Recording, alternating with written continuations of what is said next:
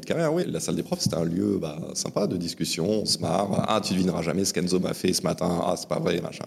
Il y a toujours de ça. hein. Mais euh, maintenant, le discours, c'est j'en peux plus, euh, je suis fatigué, euh, j'ai envie de faire autre chose, j'ai envie de partir. là, c'est ma dernière année. Enfin voilà, c'est des discussions que je n'avais jamais entendues il y a dix ans.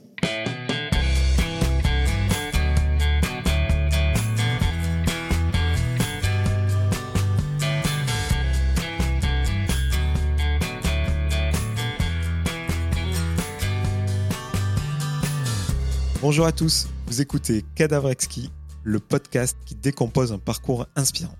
Pour ce nouvel épisode, je reçois l'ancien prof le plus célèbre des réseaux sociaux. Connu sous le pseudonyme de Monsieur le Prof, il vient de publier le livre L'ex plus beau métier du monde chez Flammarion, qui fait un triste état des lieux de la profession d'enseignant. Il y dévoile notamment son expérience douloureuse ainsi que celle de plus de 2400 de ses anciens collègues.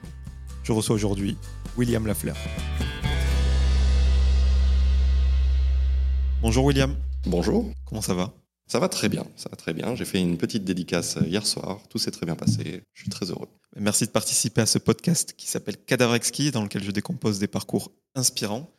Et euh, tu es connu pour sévir sous les réseaux sociaux euh, sous le nom de Monsieur le Prof. Euh, tu étais professeur d'anglais pendant 12 ans avant que tu ne quittes l'éducation nationale bah, il y a quelques semaines là. Comment tu as vécu cette rentrée forcément un petit peu particulière? Je, l'ai étrangement bien vécu. Euh, en fait, c'est agréable euh, le 1er septembre de, de ne pas se lever à 6h30 du matin pour aller rencontrer euh, ses classes. La rentrée scolaire a toujours été pour moi, que ce soit en tant qu'élève ou en tant que prof, un moment extrêmement stressant.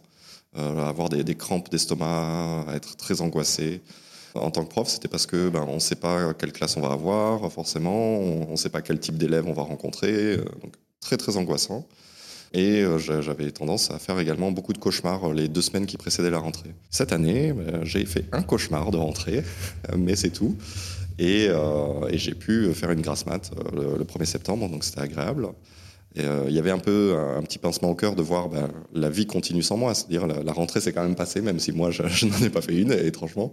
Et ben, ouais, les collègues reprennent, et moi je ne fais plus partie de, de ce milieu. Donc il y a un petit pincement au cœur, mais euh, j'attendais tellement cette, euh, cette non-rentrée, j'attendais tellement que ma démission soit acceptée que ça a été ouais, une vraie libération. Tu as une, une autre entrée médiatique Mhm. pour le bouquin euh, L'ex plus beau métier du monde, l'état des lieux inquiétants de l'éducation nationale, comme le dit le bandeau, écrit après un appel à témoignages qui, a, qui a récolté des, des milliers de récits. Donc cette rentrée médiatique, l'accueil de ce bouquin euh, est quand même incroyable parce qu'il s'adresse pas qu'aux gens de l'éducation, c'est un sujet qui doit préoccuper tout le monde.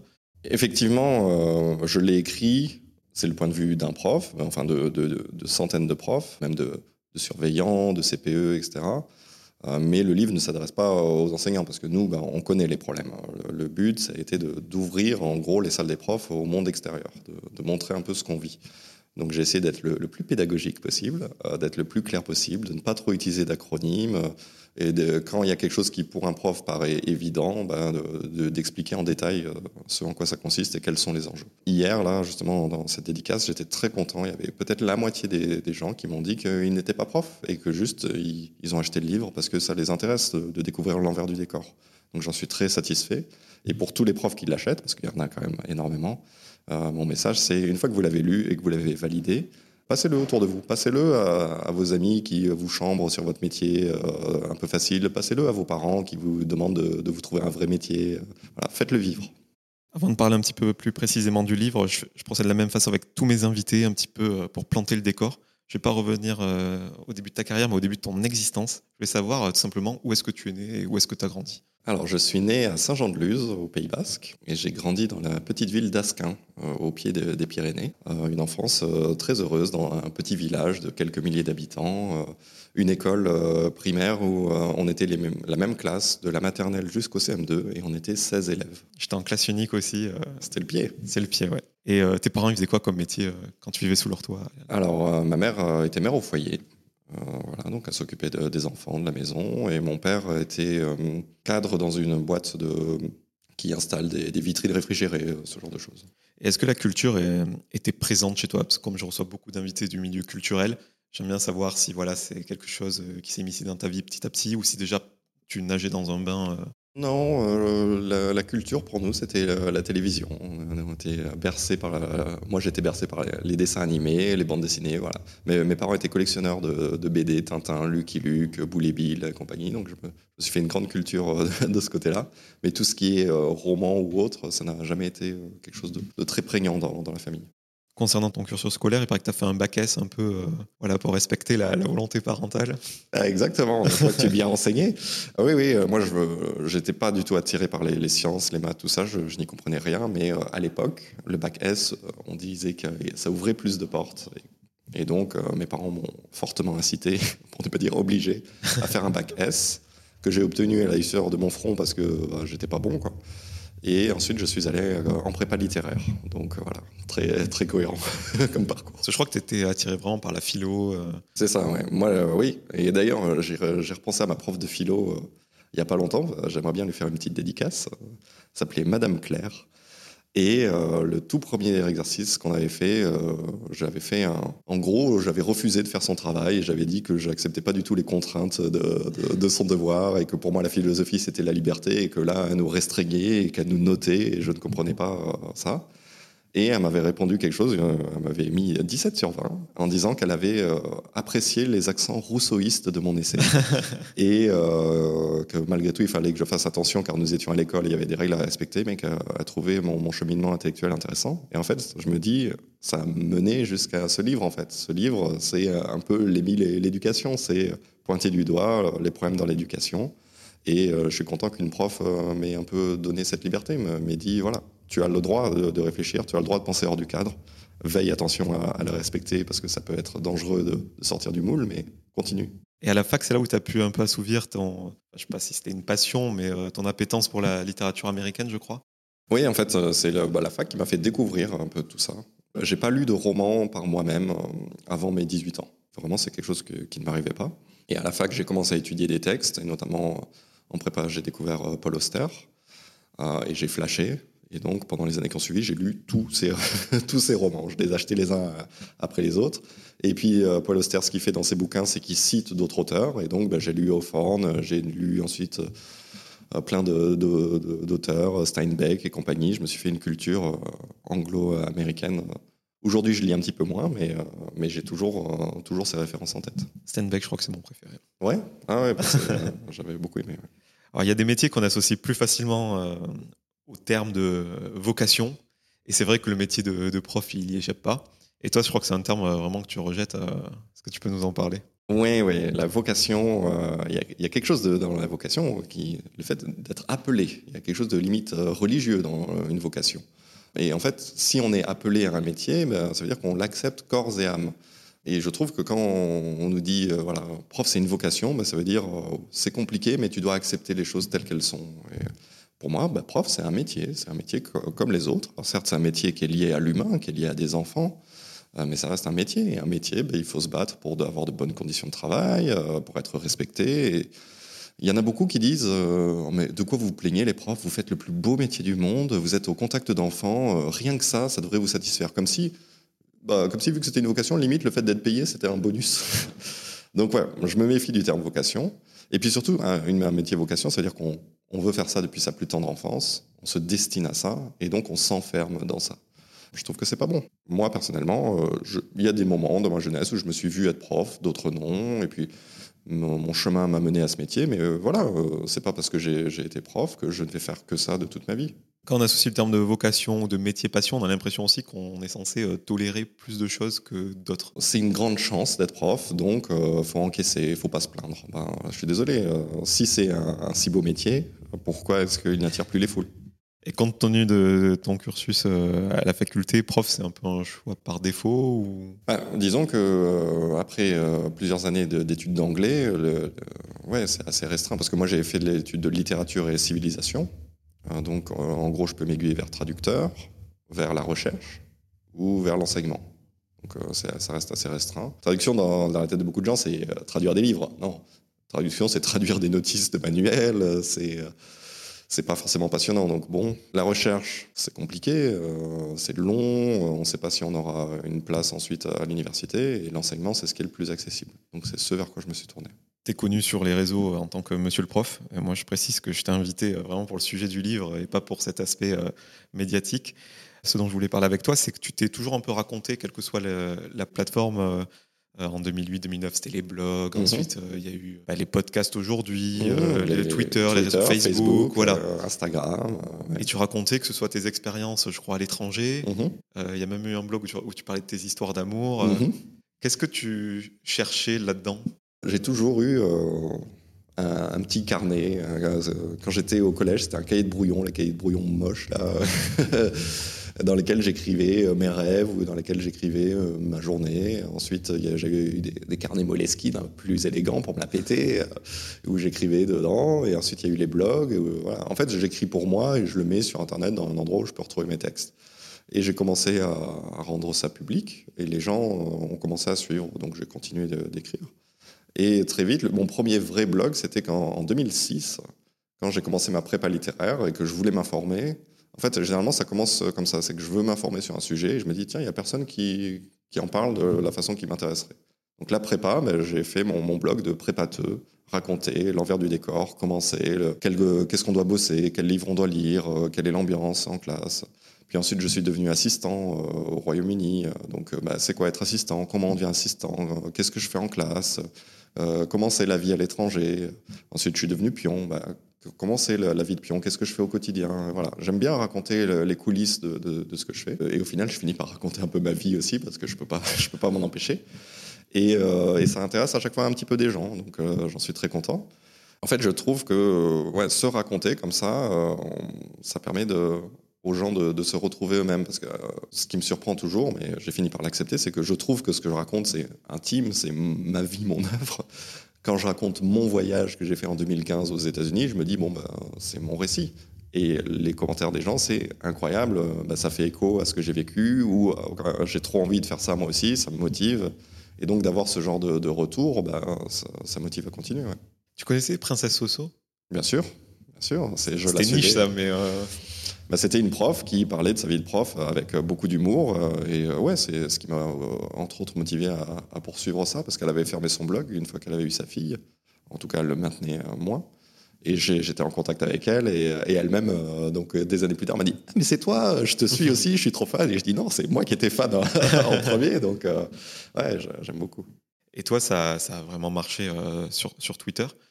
C'est difficile à analyser un succès, mais euh, c'est quoi? C'est le référencement juste avec Monsieur le Prof? C'est ton humour euh, Qu'est-ce que tu penses qui a fait ta singularité et qui a tant fait écho chez les gens quoi? Alors, pour percer sur Twitter, euh, je ne sais pas. Moi, j'ai pas eu suivi de recette miracle et c'était pas un objectif non plus. Hein, juste, bah, je tweetais quand j'avais envie.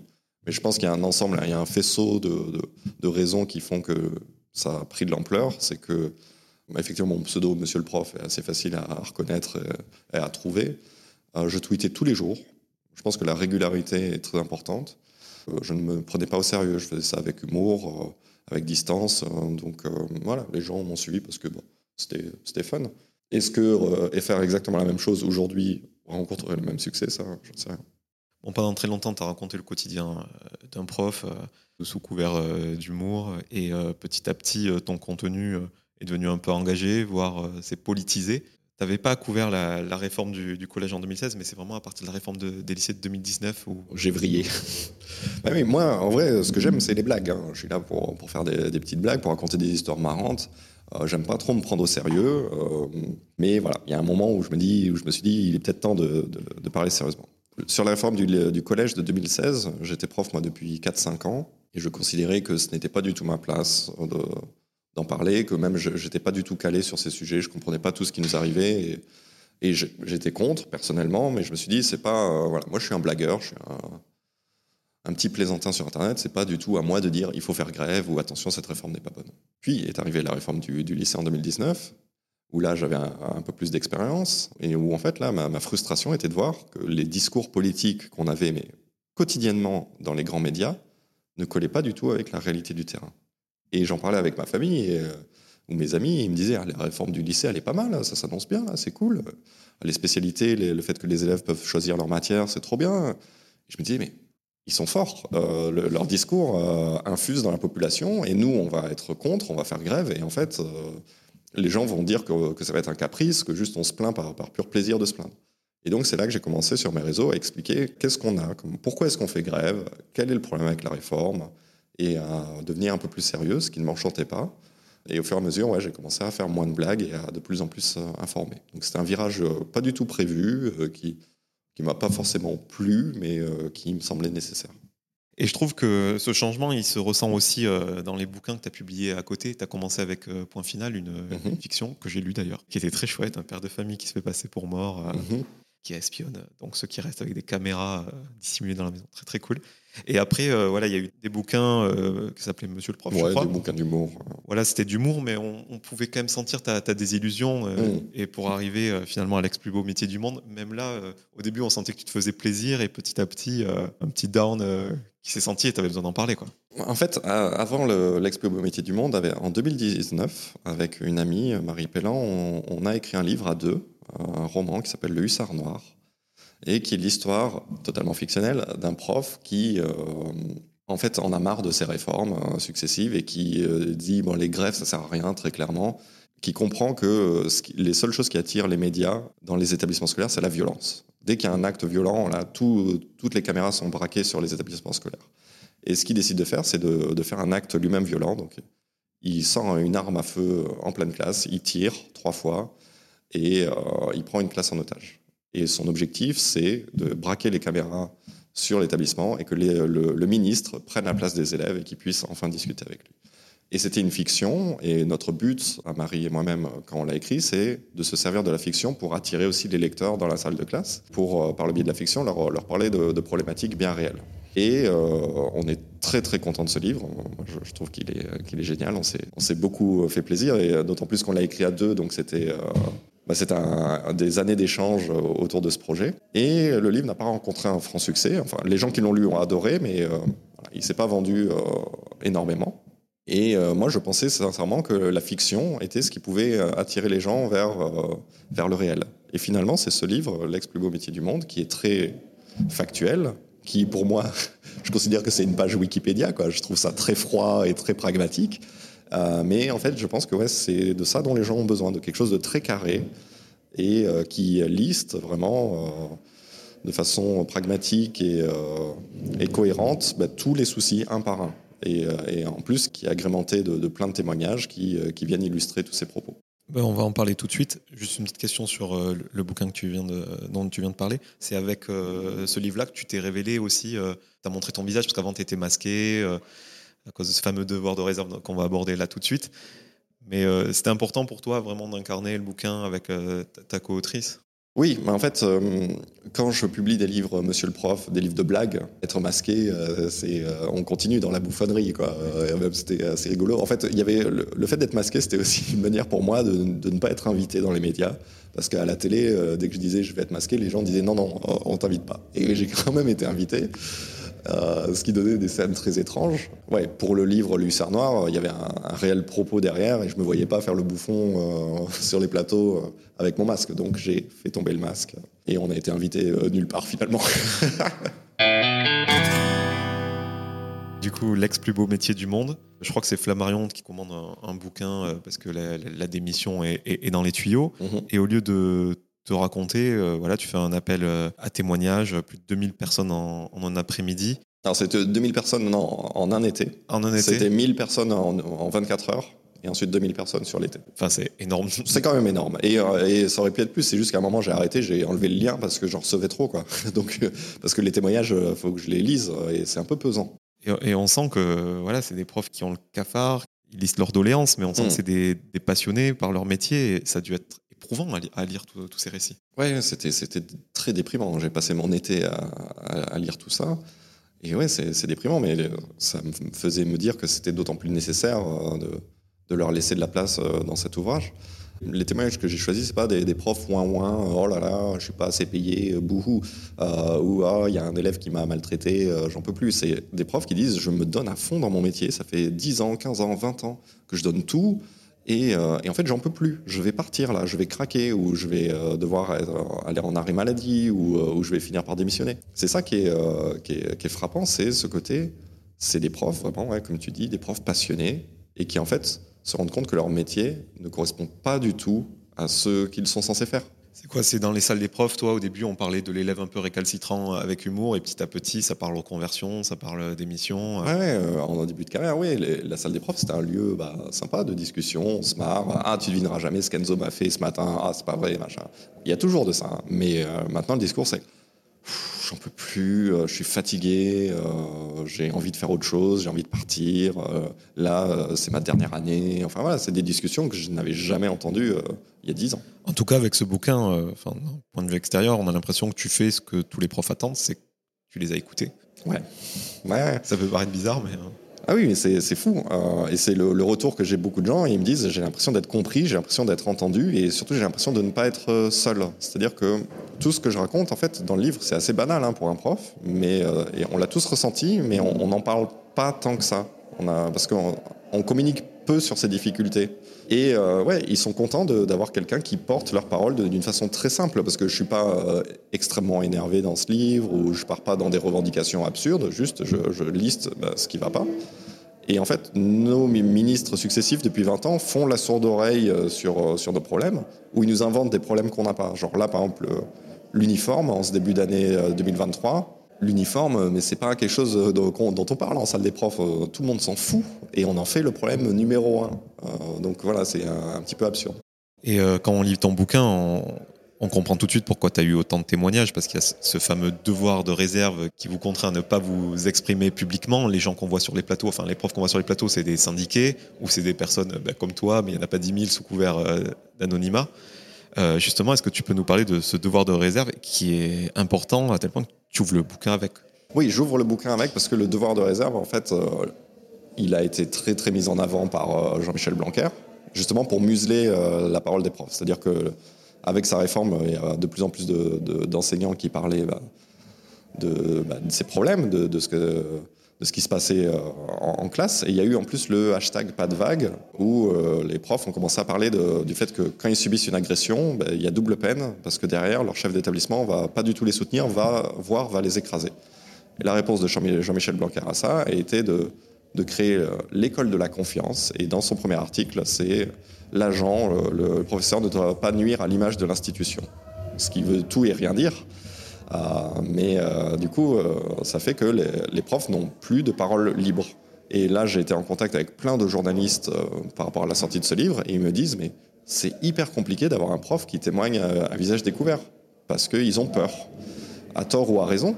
Mais dans le livre, il y a des exemples de, profs qui, qui ont été mutés d'office, qui ont été suspendus pour avoir fait des posts Facebook ou pour avoir milité. Et euh, donc moi c'est pour ça que j'ai cette parole très libre. Euh, voilà, vous pouvez rien me faire les gars, mais euh, c'est très compliqué. Et c'est pour ça que la, plupart des témoignages de cet ouvrage sont anonymés en fait, parce que bah, les profs ont peur. En tout cas, le devoir de réserve, le hashtag pas de vague, il est dans une première partie, chapitre qui s'appelle Sois prof et, tais-toi.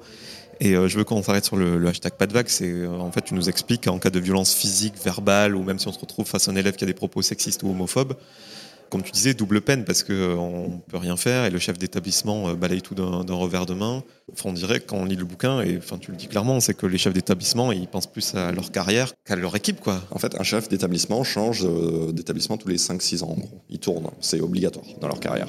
Et donc, leur objectif, c'est d'avoir un établissement mieux, plus tranquille, ou plus, qui leur donne une meilleure reconnaissance sociale, ou dans une meilleure ville.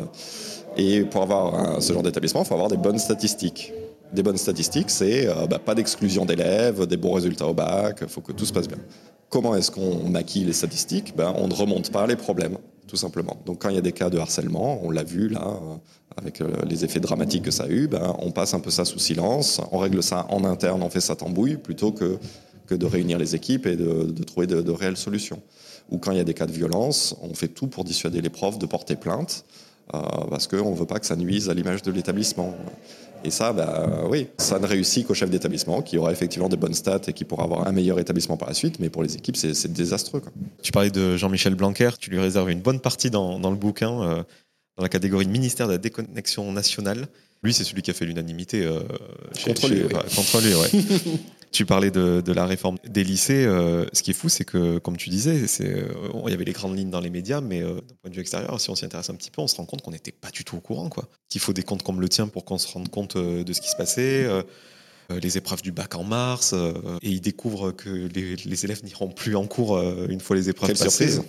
Non, mais ça paraît fou d'être aussi déconnecté, quoi. Ben oui, oui, et surtout quand nous, on le pointait du doigt avant, avant même que ça soit mis en place. On disait ça ça n'a aucun sens pédagogique. Si on met des épreuves en mars, les élèves ne vont plus revenir dans ces matières après. On le sait, on les connaît, les élèves.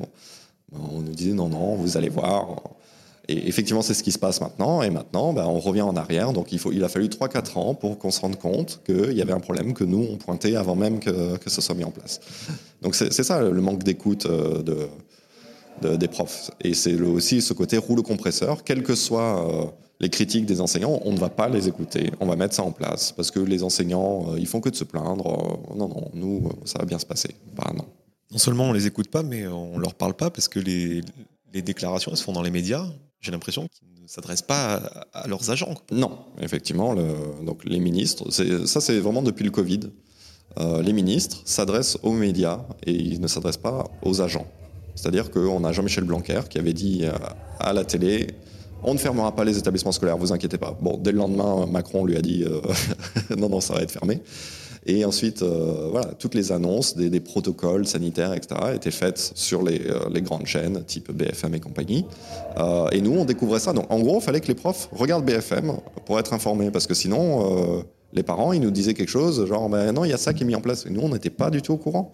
C'est fou. Enfin, ça n'a aucun sens vous écoute pas, on vous parle pas, et en plus, euh, vous êtes qualifié de preneur d'otages mhm. euh, pendant les grèves. J'ai une petite pensée pour euh, Bruno Poncet, que j'ai dans ce podcast, qui est un, rescapé du Bataclan et qui est syndicaliste SNCF, et qui avait été qualifié de preneur d'otages sur un plateau, et il avait répliqué pour avoir vécu le Bataclan. Et du coup, vous, ouais, en, tant que prof, vous faites grève par votre supérieur hiérarchique, êtes qualifié de preneur d'otages, ça, aussi, ça désillusionne. Euh, oui, en fait, c'est effectivement c'est indécent. On est post 2015, on a vu ce que c'était en France. Une prise d'otage, c'est pas euh, des profs qui font euh, usage de leurs droits constitutionnels. C'est pas du tout la même chose. Mais ce glissement sémantique qu'on a fait des, profs, voilà, des, factieux, des, ennemis. Quand on fait ces grèves, c'est pas pour nous. Hein, c'est à chaque fois, c'est pour les élèves, c'est pour ces réformes, c'est aux élèves qu'elles nuisent. Donc euh, on perd des jours de salaire et en plus derrière on se fait insulter par euh, notre ministre et en plus derrière il y a la population bah, qui va écouter ça et qui, va, qui ne va pas nous soutenir. Donc euh, oui, petit à petit, bah, ces grèves sont de moins en moins nombreuses et on finit par baisser la tête et accepter. Et c'est la pire chose qui puisse arriver. L'éducation nationale, c'est une administration chargée de préparer et mettre en œuvre la politique d'un gouvernement en place. Est-ce que c'est pas ça le problème justement? Est-ce que ça doit pas être euh, dépolitisé, être vraiment quelque chose d'indépendant euh, qui régit tout? Parce que là, il y a des réformes qui arrivent alors que les autres sont, sont même pas installées. Euh. Oui, en fait, c'est ça le, truc, c'est qu'on a eu des gouvernements de gauche et de droite ces années, il y en a qui font des choses, il y en a qui création de postes, suppression de postes, changement de programme, détricotage du programme. En fait, c'est un mouvement de va-et-vient constant, mais quand même que ce soit gauche ou droite, là où ils arrivent à s'entendre sur une ligne cohérente, c'est une politique d'économie. Le but, c'est que l'éducation coûte moins cher. Et ça, c'est euh, vraiment, parce que là, on parle de réforme, etc., mais euh, ces économies-là, euh, c'est le problème, parce que vous, ce que vous voulez, c'est des choses simples en soi, c'est vraiment ait pas 35 élèves par classe, parce que physiquement, on peut même plus les, faire rentrer. Déjà, moi, j'ai quitté le lycée il y, a, 15 ans, on était 30 et quelques, on devait aller chercher les chaises dans les classes d'à côté, et là, on a dû atteindre un niveau Là, ça commence à être physiquement impossible d'augmenter le nombre d'élèves par classe. Mais même, euh, même d'un niveau au point de vue sécurité, on a des classes qui sont conçues, euh, bah, pour, par exemple, en cas d'incendie ou quoi, pour euh, contenir 30 élèves maximum, et on est dans 36. Donc déjà, il y, y, a des portes qui sont bloquées par des tables et chaises, parce que ben, on est obligé de, de, de, blinder tout ça. Et effectivement, ça n'a aucun sens pédagogique, et ça donne lieu, là j'ai rencontré quelqu'un en dédicace qui m'a dit, en école primaire, j'ai un quadruple niveau. C'est-à-dire je fais cours à CE1, CE2, CM1, CM2 dans la même classe. Mais pédagogiquement, ça n'a aucun sens. Les élèves sont perdus. Enfin, c'est aberrant. Là, j'ai une prof qui me disait en maternelle, elle a 30 élèves. comment est-ce qu'on peut s'occuper d'enfants en bas âge comme ça? C'est fou. Effectivement, nous, ce qu'on demande, c'est euh, bah, des effectifs plus humains. On veut une école plus humaine. Là, on parle beaucoup de harcèlement. Bah oui, dans des classes surchargées euh, avec des profs qui ne peuvent pas bien s'occuper d'eux, euh, bah, ce genre de drame est voué à arriver et voué à se reproduire. D'ailleurs, il y, a une partie qui est vraiment réservée aux, conditions de, travail et euh, même au niveau du matériel. Je parlais de mon expérience personnelle, mais en cours d'anglais, je ne sais pas si ça existe toujours. On avait les lecteurs cassettes, quoi, alors mhm. qu'on était à l'avènement du, CD, quoi. Est-ce que ça existe toujours Alors non, non. On a des euh, maintenant on a des tablettes qui ne marchent pas. on a des lecteurs MP3 avec des casques qui ne marchent pas. Non, non, on a du matos. Et c'est pareil, ce matériel. Moi, là, il y a quelques années, j'étais dans un lycée où euh, on a donné un ordinateur portable à chaque élève. Et on a dit, les manuels scolaires, c'est fini maintenant, tout le monde sur son ordinateur portable. 36 bah, élèves avec un ordinateur portable en classe, c'est pas jouable parce qu'il n'y a pas 36 prises, par exemple. Sur une journée, euh, la batterie ne tient pas. Et euh, prendre un cours avec 36 élèves qui font c'est infernal. Enfin, voilà, on donne des choses, mais on, ne se, se demande pas quelle est, la portée pédagogique, quel intérêt ça va avoir. Ou euh, il y a quelques années, on avait donné des tablettes à tous les cinquièmes. Bon, des tablettes obsolètes en l'espace de six mois. Euh, mais c'est pareil, personne ne les avait réclamées. C'est un, budget monstrueux. Nous, ce qu'on demande plutôt, c'est d'avoir euh, ce qu'on appelle des, classes mobiles, c'est-à-dire une palette de, PC qu'on peut faire passer dans les classes et qu'on peut utiliser quand on veut. Ça, ça, a beaucoup plus de sens que de donner des ordi à tout le monde. Le, matériel, c'est euh, jusqu'à peu, on avait encore euh, Windows XP euh, en salle des profs. L'ordinateur, j'avais chronométré, mettait 15 minutes à pouvoir démarrer et être utilisé. Enfin, il y a aussi des aberrations type les, projecteurs, vidéoprojecteurs, mais pas de rideau. Donc ça fait qu'on a la lumière et donc on voit que dalle. Enfin, c'est et ce qui est intéressant dans le bouquin, parce que là, bon, on parle du métier de prof parce que c'est celui que, tu exerçais, mais tu parles vraiment de toute la communauté éducative, si je puis dire. Tu parles des, pions, des personnes qui accompagnent euh, les, élèves en, situation euh, d'handicap. Le, le, constat est, vraiment large. Et tu parles aussi même des parents avec le système Pronote, qui est une sorte de, de WhatsApp, on va le dire, où on peut contacter le, le, prof directement. Ça aussi, ça vous rajoute du boulot parce que vous êtes prof, vous êtes psy, vous êtes faites plein de métiers en fait. Et on est ultra connecté maintenant. Et euh, cette ultra connexion, euh, pour moi, est un peu délétère. Euh, elle change le rapport entre parents et professeurs. Quand on a un prof accessible comme ça en deux clics sur son téléphone, ben, ça n'a pas du tout le même aspect que se déplacer dans un établissement, le rencontrer, discuter avec lui. En fait, maintenant, on est beaucoup dans la réaction immédiate, comme exactement sur les réseaux sociaux. Hein, c'est la même, même logique. C'est-à-dire que maintenant, on met une note à un élève, on la rentre sur Pronote, instantanément le parent a une notification euh, s'il s'est inscrit et il a la note. Un parent qui voit euh, son fils, admettons il a bossé avec lui euh, toute la soirée et il voit que le fils a 6, qu'est-ce qu'il va faire? Il va envoyer un message directement en disant c'est inadmissible, pourquoi mon fils a 6, je ne comprends pas. Donc on est dans la réaction immédiate, avec des messages qui peuvent être très insultants, très, très peu polis.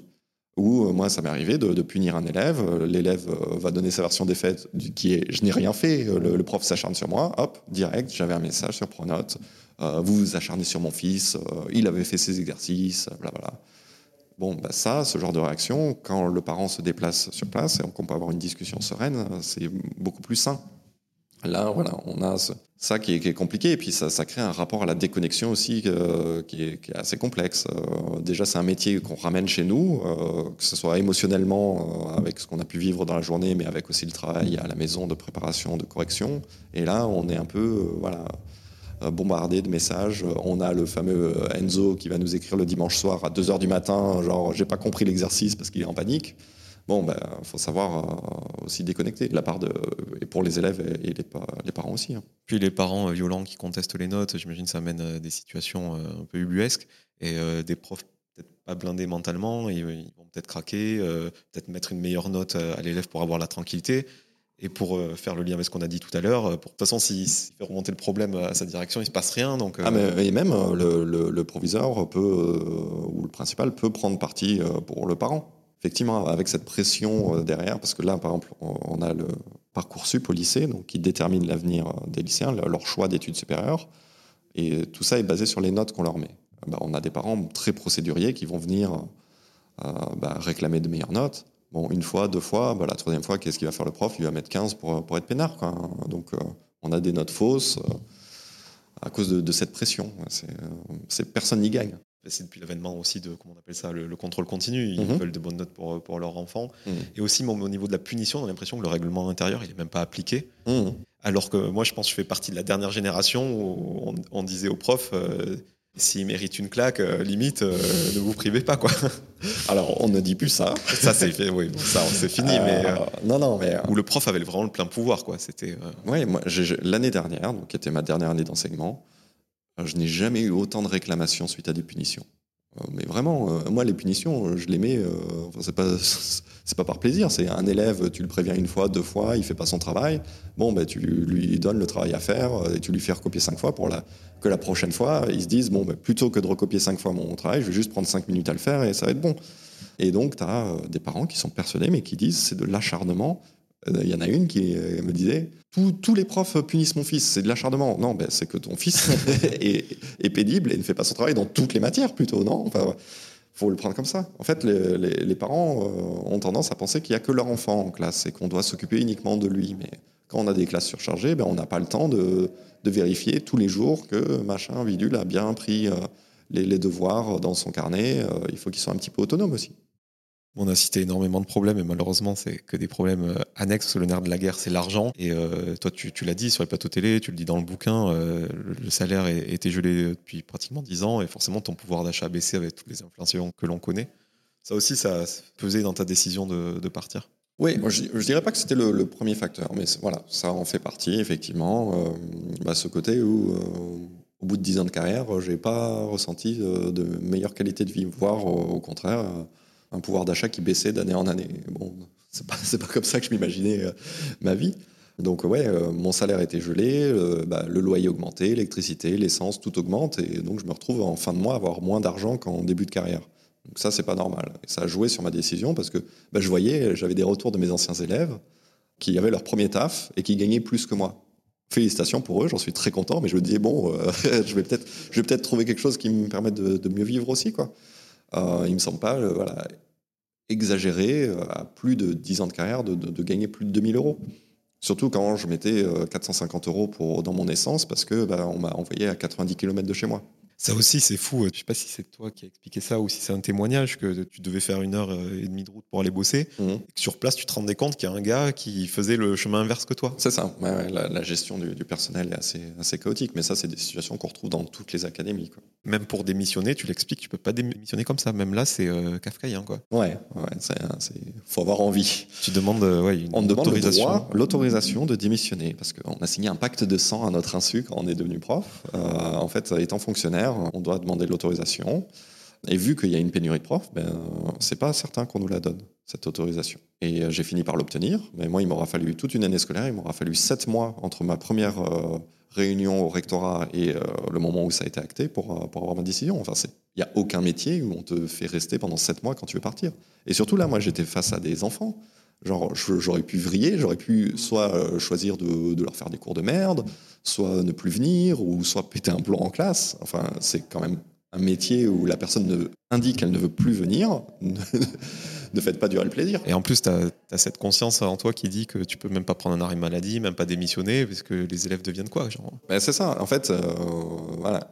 C'est un métier où on nous fait énormément culpabiliser. Euh, On fait du chantage affectif sur voilà, c'est vous pouvez pas faire ça, vous pouvez pas faire grève, ça mettrait les élèves en retard. Euh, Quand on est malade, on va se dire bon, ben, je peux pas leur faire rater une, heure de cours, il faut que j'y aille en cours. Là, autre type de culpabilisation que je trouve absolument dégueulasse, c'est euh, sur la question du pacte enseignant. Le pacte enseignant, c'est euh, un système d'heures sup euh, qui est censé être une revalorisation historique. En gros, c'est des heures sup. Bref. Dans un établissement où j'étais, on avait euh, le soir euh, un accueil des élèves euh, en situation de handicap. C'était des élèves aveugles et il y avait des profs qui faisaient des heures sup pour les accompagner, pour le- leur aider à reprendre leurs cours, pour leur expliquer des choses, étudier en classe, etc. Cette année, il faut avoir signé le pacte pour faire cet accompagnement d'élèves. Vu que les profs refusent le pacte, parce que bon, il y a plein de problématiques, mais les profs refusent le pacte, le proviseur leur a dit ben, l'accompagnement de ces élèves, c'est fini. À cause de vous, ces élèves en situation de handicap ne seront plus aidés. J'espère que vous êtes fiers de vous. Mais c'est horrible. C'est horrible. Et voilà, on fait porter le, poids de, ces responsabilités aux profs qui juste euh, bah, n'acceptent pas quelque chose et euh, voilà, on leur dit bah, voilà, vous avez trahi vos élèves. Félicitations. Et aussi, euh, j'ai appris quelque chose, c'est la lutte contre le harcèlement avec phare. Mhm. C'est un dispositif anti-harcèlement qui doit se faire sur euh, des heures supplémentaires en fait, parce Mhm. que c'est les profs qui doivent gérer ça. Mhm. Et bien sûr qu'ils sont pas rémunérés, sinon c'est pas drôle. Tout à fait bénévole. En gros, si vous voulez lutter contre le harcèlement, vous faites du bénévolat. Enfin voilà, là aussi on joue avec la culpabilité, la conscience. euh. Mais c'est ça, on, compte sur notre conscience professionnelle pour pallier au manquement de l'institution. Quoi. Mais euh, bah ouais, ce, truc de phare, donc c'est la gestion des élèves euh, en situation de, de harcèlement, c'est terrible, c'est une responsabilité lourde, parce que si on échoue, ça peut être dramatique. Et c'est bénévole. Et on s'étonne que peu d'enseignants euh, se lancent là-dedans. Bah oui. D'un côté, on a le gouvernement qui dit on met le paquet sur la lutte contre le harcèlement, et de l'autre, c'est bon, bah Allez, faites le taf euh, euh, contre Peanuts. Mais tu sais bien que le problème, c'est la Baïa, de toute façon. Le problème, euh, de toute façon. Alors, ce qui est fou avec la Baïa, c'est que sur les, deux semaines, là, de la, pré-rentrée la rentrée, c'était le sujet numéro un. Bon, on a vu que c'était un épiphénomène qui touchait donc 300 élèves sur, sur 12 millions. Bon. Et bah, d'un coup, ça a disparu. La Baïa n'est plus un problème. Ah bon, c'est comme si c'était un faux problème. Pour finir avec le bouquin, j'aimerais parler euh, des, contrats actuels, parce qu'on parle des manquements de l'institution, et comme il n'y a, pas assez de profs, euh, ou du moins, euh, s'il y en a, ben, on ne les met pas en place, bizarrement. Il y en a qui n'ont pas de classe alors qu'ils sont dispo le jour de la rentrée c'est des gens voilà, qui sont embauchés un peu en mode euh, speed dating euh, sur la base de rien. Euh, il y a même une journaliste sur YouTube qui, s'est infiltrée de ces recrutements et dit non, je me sens pas de gérer des élèves jeunes. Mais si, si, ça va le faire. C'est aberrant. Et qui sont payés une misère, bien sûr. Il y a un témoignage dans le livre de quelqu'un qui a été embauché par un entretien téléphonique. C'est quand même fou. Enfin, c'est des personnes, c'est des adultes qui vont être face à des enfants qui sont embauchés comme ça à la va-vite. Est-ce que vous, en, tant que parent, vous avez envie qu'il y ait un, illustre inconnu qui débarque en classe sans préparation, euh, embauché comme ça parce que faut bien boucher les trous? C'est lunaire. Alors, ces profs contractuels, moi, j'ai rien contre eux. Ils peuvent être d'excellents enseignants, mais sur le recrutement, c'est quand même euh, problématique. Et on se tourne vers eux. Alors, le gouvernement se tourne vers eux parce qu'il manque d'enseignants cruellement. Et euh, ils sont plus précaires, ils sont moins bien payés. Là, moi, j'ai une collègue qui était contractuelle. Qu'est-ce qu'ils ont fait pour la, féliciter de ses bons et loyaux services? Ils ont arrêté son, contrat en juin et ils lui ont refait un contrat en septembre. Comme ça, ils économisent deux mois de salaire. En tout cas, je vous invite vraiment à lire euh, L'ex plus beau métier du monde. Ça se lit vraiment tout seul et on peut vraiment picorer aussi. Euh, c'est super. Et je voulais te parler euh, de l'assaut Réparer le, langage. Je ne sais pas si tu t'investis toujours dedans. Oui, ouais, j'ai un atelier là qui va commencer jeudi donc euh, c'est une association avec euh, laquelle je travaille qui, euh, dont l'objectif est de faire écrire des romans à des élèves. Donc ils mettent, ils font venir des auteurs en classe qui travaillent avec des professeurs. Et tout au long de l'année scolaire, on est avec un groupe d'élèves et le but c'est de leur faire écrire un roman qui à la fin est imprimé, publié, distribué dans les librairies toulousaines. On organise des dédicaces avec les élèves. Enfin, ils voient le, projet du début à la fin. Et c'est top, quoi. Ça, ça a du sens, pour le coup. C'est, ah ouais, c'est très très chouette. Euh, je fais ça depuis 4 ans, donc ils sont basés à Toulouse. Et, euh, et j'ai même fait écrire un roman à des élèves UPE2A, c'est-à-dire des élèves qui ne parlent pas français, qui viennent euh, de, de l'étranger, ça peut être du Maroc, de l'Ukraine, de n'importe quel pays, et ils apprennent le français. Et l'objectif, c'était d'écrire un roman avec eux. Et on l'a fait. Bravo, sincèrement. Et puisqu'on parle de fiction, le titre Le plus beau métier du monde, je pense qu'à beaucoup de personnes, surtout notre génération, ça fera penser à un film avec euh, Gérard Depardieu. On t'a jamais sollicité, fort de ta notoriété et de tes écrits, de faire un, scénar de film qui serait peut-être pas aussi. Euh, moi, j'ai regardé quelques films sur l'éducation, ça m'intéresse. C'est toujours pareil, quoi. C'est le gars, il est en difficulté, puis on, se rend compte qu'il y a un attachement des élèves un truc un peu, euh, un peu dramatique, un peu noir, qui reflète peut-être plus la, réalité j'ai été contacté il y a quelques années par un producteur euh, français. Euh, alors ça ne s'est pas fait finalement. et ouais, moi je lui disais, moi je veux pas du, white savior comme on dit, voilà, le, prof blanc qui arrive en banlieue et qui, qui fasse des petits sauvageons, mais il va les amener vers la culture. ça on en a vu 50. Je, proposais des trucs un peu plus originaux, mais ça convenait pas parce que on est dans, dans ce récit.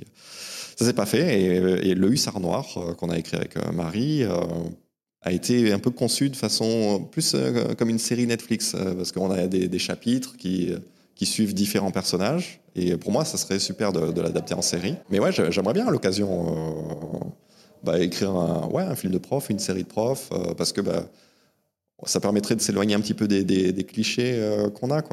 Il y a moyen d'écrire d'autres histoires que celles du, jeune prof euh, qui va changer les choses de l'intérieur. Euh, il y a plein d'histoires à raconter. Bon, pour toi, l'actu, les dédicaces actuellement, et aussi la BD, tu as fait un post sur Insta où tu expliques que voilà, ton avenir à court, moyen terme, selon le succès, j'imagine, mhm. c'est la BD. Ouais, Est-ce que tu peux, scénariste. tu peux nous en parler? Oui, alors bah, moi je suis un grand, grand consommateur de BD depuis tout petit, comme je disais tout à l'heure. J'adore ça. Et euh, c'était mon rêve. Moi je lisais les, blogs BD à l'époque, euh, quand j'étais au lycée. Euh, Boulet, Montaigne et compagnie. Cake, j'adorais ça. Et commencé à faire mon propre blog BD, donc partenaire particulière, il y a 10 ans. On l'a lancé il y a 10 ans, où je racontais mes histoires un peu amoureuses avec, avec humour. Et, j'ai adoré faire ça. Et, depuis, petit à petit, je me suis tourné vers, vers la BD. J'ai fait un webtoon en tant que scénariste avec une illustratrice.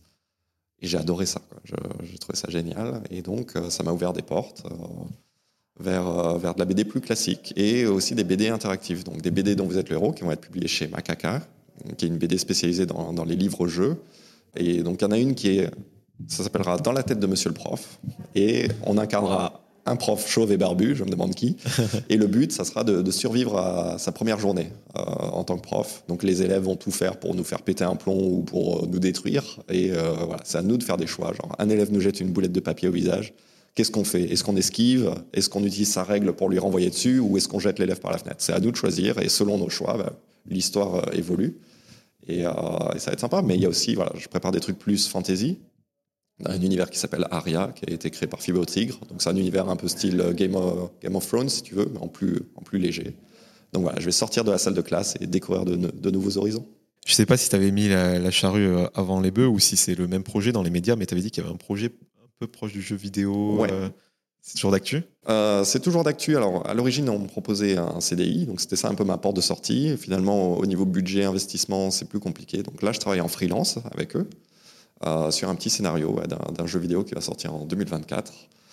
Et ouais, j'ai hâte, que, hâte que ça se fasse. Et euh, pour terminer cet entretien, quelques petites questions en rafale pour te connaître sous un prisme un peu différent. Contrôle de verbe irrégulier ou quoi? On parlait de webtoon, tout simplement, si tu as une roco culturelle, un film, un bouquin, un jeu, vidéo, peu importe. Alors là, ma dernière claque, mais euh, bon, euh, on en a, je la voyais partout en librairie quand je passais, c'est la BD euh, The Nice House on the Lake, je crois, qui est une BD américaine, qui c'est le même titre en français. Hein. Et c'est un, mec qui fait venir ses amis dans une maison près d'un lac, des amis de longue date, et il leur dit bon bah, désolé, mais ce soir c'est la fin du monde. Et voilà, c'est la fin du monde et les seuls survivants sont ceux dans cette maison. Et on suit donc ce huis clos, on essaie de comprendre qu'est-ce qui se passe, pourquoi il y a la fin du monde, etc. Les dessins sont fabuleux, l'histoire est hyper prenante, hyper bien racontée, les dialogues sont super bien traduits. Vraiment, j'ai acheté le premier tome, le, libraire m'a dit euh, demain je te revois parce que tu vas trop avoir envie de lire la suite. Et le lendemain, je me suis appliqué euh, dès l'ouverture de la librairie, j'ai voulu lire la suite. C'est en trois volumes, le troisième n'est pas encore sorti. Je suis fan. Bon, bah, à cause de toi, je vais aller chez à tout livre. Euh, est-ce que tu as une routine euh, matinale euh, incontournable? Ma routine matinale est terrible, c'est d'ouvrir Twitter, d'ouvrir X, et il faut que j'arrête ça. Je n'en peux plus. Pire routine qui soit. Donc, ouais, il faut que je trouve autre, autre chose. Est-ce que tu as une peur irrationnelle? Ouais, j'ai très peur du noir. J'aime pas du tout être dans le noir, ça me, ça me fait flipper. Ça remonte à cette crainte à la tempête de 99, où on avait vu euh, la méga tempête dehors et euh, coupure d'électricité, et c'était la panique. Tout simplement, est-ce que euh, tu aurais quelqu'un à me recommander, peu importe si tu la connais ou pas d'ailleurs, pour que je l'invite dans ce podcast et qu'on fasse le même exercice qu'on a fait ensemble?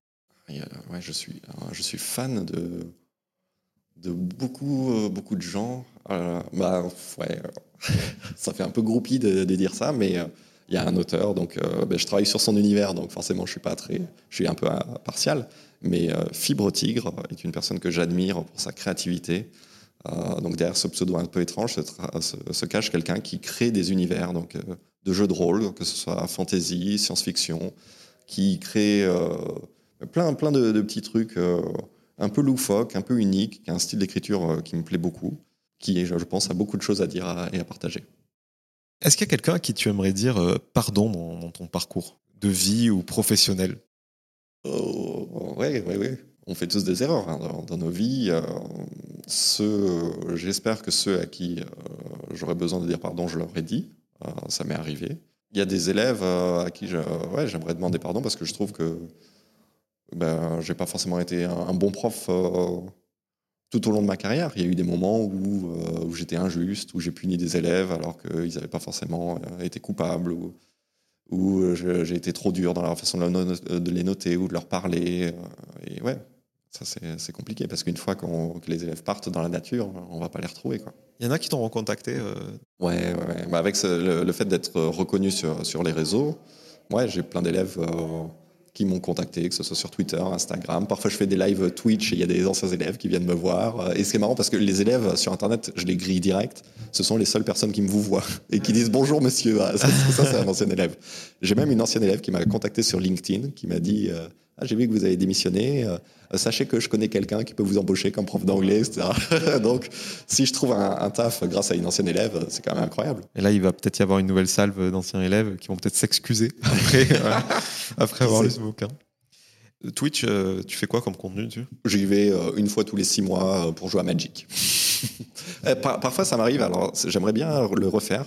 Ça m'est arrivé d'écrire en direct sur Twitch, de proposer aux, viewers, voilà, on va écrire sur ce thème et de faire des, histoires interactives, euh, justement des, histoires dont vous êtes le héros et de proposer aux gens de, proposer des choix. On avait écrit euh, une histoire comme ça qui s'appelait L'après-midi ou le cours dont vous êtes le héros. Et l'histoire, c'était qu'il y a une guêpe qui arrive en classe. Qu'est-ce qu'on fait? Donc, je proposais aux gens de faire des choix et selon les choix, j'écrivais. Euh. C'est pas trop démocratisé, mais c'est super intéressant. Moi, j'ai un ami qui fait de la BD sur Twitch. Trop bien. Il s'appelle Jim Bishop. Je t'invite à lire son livre Mon ami Pierrot. Incroyable. Et bah, écoute, j'irai voir si tu fais ça. Ouais, ouais, faudrait que je m'y remette. C'est pas une habitude que j'ai, mais euh, pourquoi pas. Et pour terminer, euh, je voulais te demander, euh, fort de tout ce qu'on a raconté sur ce bouquin qui va te perdre avec ton parcours forcément, est-ce que à l'instant T, voilà, tu as atteint une sorte de, quiétude, de, plénitude? Voilà, je suis encore dans, ouais, dans ce côté un peu fébrile de la publication. Donc le livre est sorti il y a un petit peu plus d'un mois. D'abord, il y a eu la tournée médiatique, euh, voilà, qui, était assez intense. Là, il y a euh, toutes les dédicaces. Euh. donc, je dirais pas qu'il y a de la quiétude, parce que c'est du boulot aussi, bah, d'aller dans les quatre coins de la France et de, rencontrer les gens pendant trois heures, d'être là signé, à parler avec eux, c'est un boulot hein, aussi. Mais c'est très plaisant, c'est hyper gratifiant. En fait, je, n'ai jamais reçu une telle gratitude dans mon métier.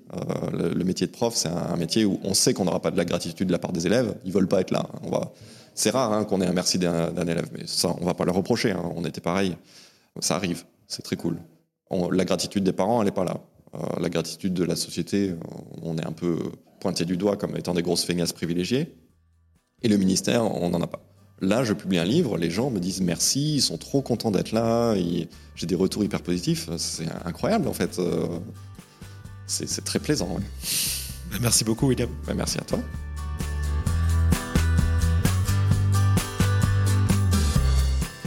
Merci d'avoir écouté cet épisode avec William Lafleur.